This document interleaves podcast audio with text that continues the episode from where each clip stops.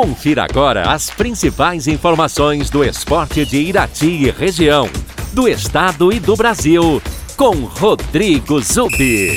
Vamos aos destaques do dia.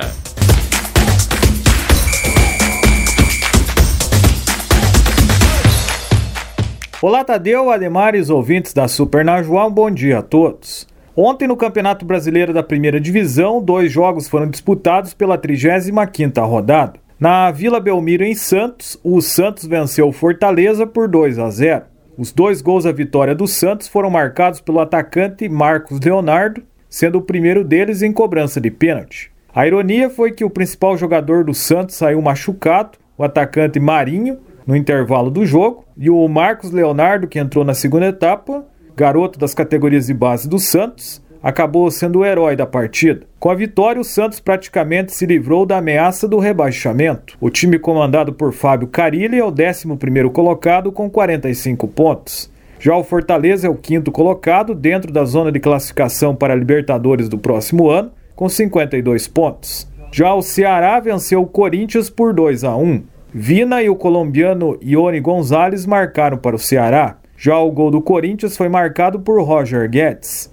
O Corinthians mantém a quarta posição no campeonato com 53 pontos, dentro da zona de classificação para Libertadores. E o Ceará, que é comandado pelo Thiago Nunes, ex-treinador do Corinthians, inclusive, ele está em oitavo lugar, vem se recuperando na competição e briga por uma vaga na Libertadores. Na 36ª rodada, teremos hoje, 19 horas, o Bahia recebe o Grêmio. Teríamos um jogo hoje também às 21h30 entre Chapecoense e Atlético Goianiense. Porém, a partida foi adiada pela CBF por conta do mau tempo na cidade de Chapecó, no oeste de Santa Catarina. A delegação do Atlético Goianiense sequer conseguiu desembarcar em Chapecó. De acordo com a assessoria de imprensa do clube goiano, o comandante da aeronave chegou a iniciar o procedimento de pouso em Santa Catarina, mas teve que cancelar a descida por conta do mau tempo e de uma forte turbulência. Na segunda divisão do Campeonato Brasileiro, a última rodada da competição começou ontem com um empate entre Cruzeiro e Náutico por 0 a 0. O jogo não valia nada em termos de acesso para a primeira divisão ou para definir rebaixados para a terceira divisão, o Náutico, com empate, encerrou o campeonato em oitavo lugar com 53 pontos. Já o Cruzeiro terminou a disputa com 48 pontos.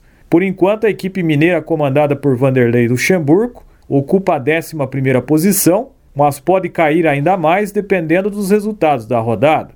Hoje teremos mais um jogo pela Série B às 19 horas. O Coritiba faz sua despedida da competição jogando no estádio Moisés Lucarelli em Campinas contra a Ponte Preta.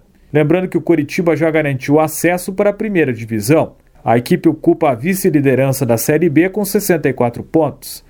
Já a Ponte Preta está na 14ª colocação com 46 pontos e já se livrou da ameaça do rebaixamento. Portanto, é mais um jogo da última rodada da Série B que serve apenas para cumprir tabela. Jogos em Teixeira Soares, campeonato de futsal de veteranos, semifinais disputadas ontem, partidas de volta no ginásio Romeu Neves. No primeiro jogo, o Passatempo venceu a Carvorite por 6 a 4. Como já havia vencido o jogo de ida por 7 a 1, o Passatempo garantiu a classificação para a decisão. O adversário será o time da Padaria do Valdecir, que ganhou no tempo normal do Guaraúna por 5 a 4. Como o Guaraúna havia vencido o jogo de ida por 4 a 2, a decisão foi para os pênaltis. E nas penalidades, o time da padaria do Valdecir venceu e se classificou para a decisão. Então, a final do campeonato de veteranos de futsal de Teixeira Soares será entre Passatempo e Padaria do Valdecir. Em Teixeira Soares, a organização da oitava edição da Copa Ribeirão de Futebol Society, que acontece no Pesque Pague Zoton, na localidade de Ribeirão de Cima, em Teixeira Soares, informa que as inscrições estão abertas até amanhã, sábado, dia 27. O início da competição no masculino está marcado para 5 de dezembro.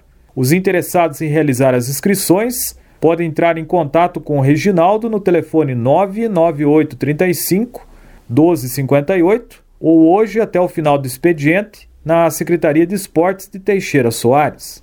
Aqui em Irati, a Copa Irati de Futsal, quartas de final, jogos únicos, hoje no ginásio Fortunato Colasso Vaz, no Parque Aquático, Às 19h45, Canarski e Amigos joga contra o Tóquio. Já às 20h45, o time do Central enfrenta o Itamar Saud. Os vencedores dos jogos de hoje garantem classificação para a semifinal da Copa Irati de Futsal. Em Rio Azul, hoje no ginásio Albinão, acontecem duas finais. A decisão do Campeonato Feminino de Futsal, marcada para 19 horas e 45 minutos, o time do Real Matismo enfrenta o MDR. Logo depois acontece a partida única decisão da Série Prata do Campeonato Intercomunidades de Futsal Masculino. Às 20 horas e 45 minutos, o Lajado dos Melos enfrenta o Marumbi dos Elias A.